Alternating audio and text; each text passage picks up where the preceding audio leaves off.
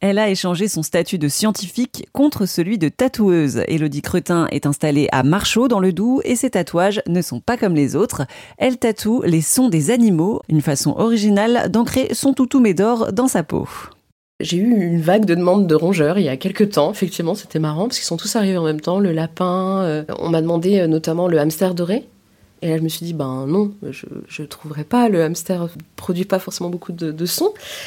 Et euh, bah si, si, j'ai trouvé, j'ai trouvé des chercheurs qui s'intéressent euh, aux hamsters dorés euh, sauvages. On m'a demandé aussi un, projet qui était vraiment pour moi super intéressant, parce que c'était pas un animal en particulier, c'était un paysage sonore. C'est-à-dire qu'il y a des, chercheurs qui ont reconstitué un massif de corail en Indonésie qui avait été détruit par les activités humaines.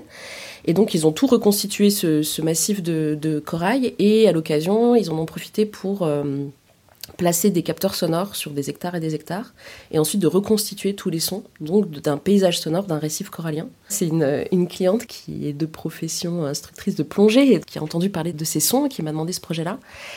Et euh, voilà, donc c'est vraiment hyper intéressant pour moi de travailler sur un paysage sonore.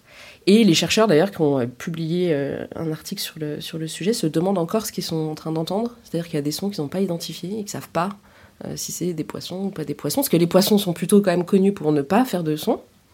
Donc ça m'est arrivé qu'on me demande des poissons, par exemple la raie manta. J'ai cherché longtemps, puis je me suis dit non, la raie euh, en elle-même, la raie manta ne produit pas de son. Elle peut en faire quand elle grignote un coquillage, mais elle ne produit pas de son. Il y a des animaux pour lesquels je me demande si euh, des sons sont disponibles et s'ils produisent des sons. Euh, on m'a demandé aussi, par exemple, le son de la pieuvre.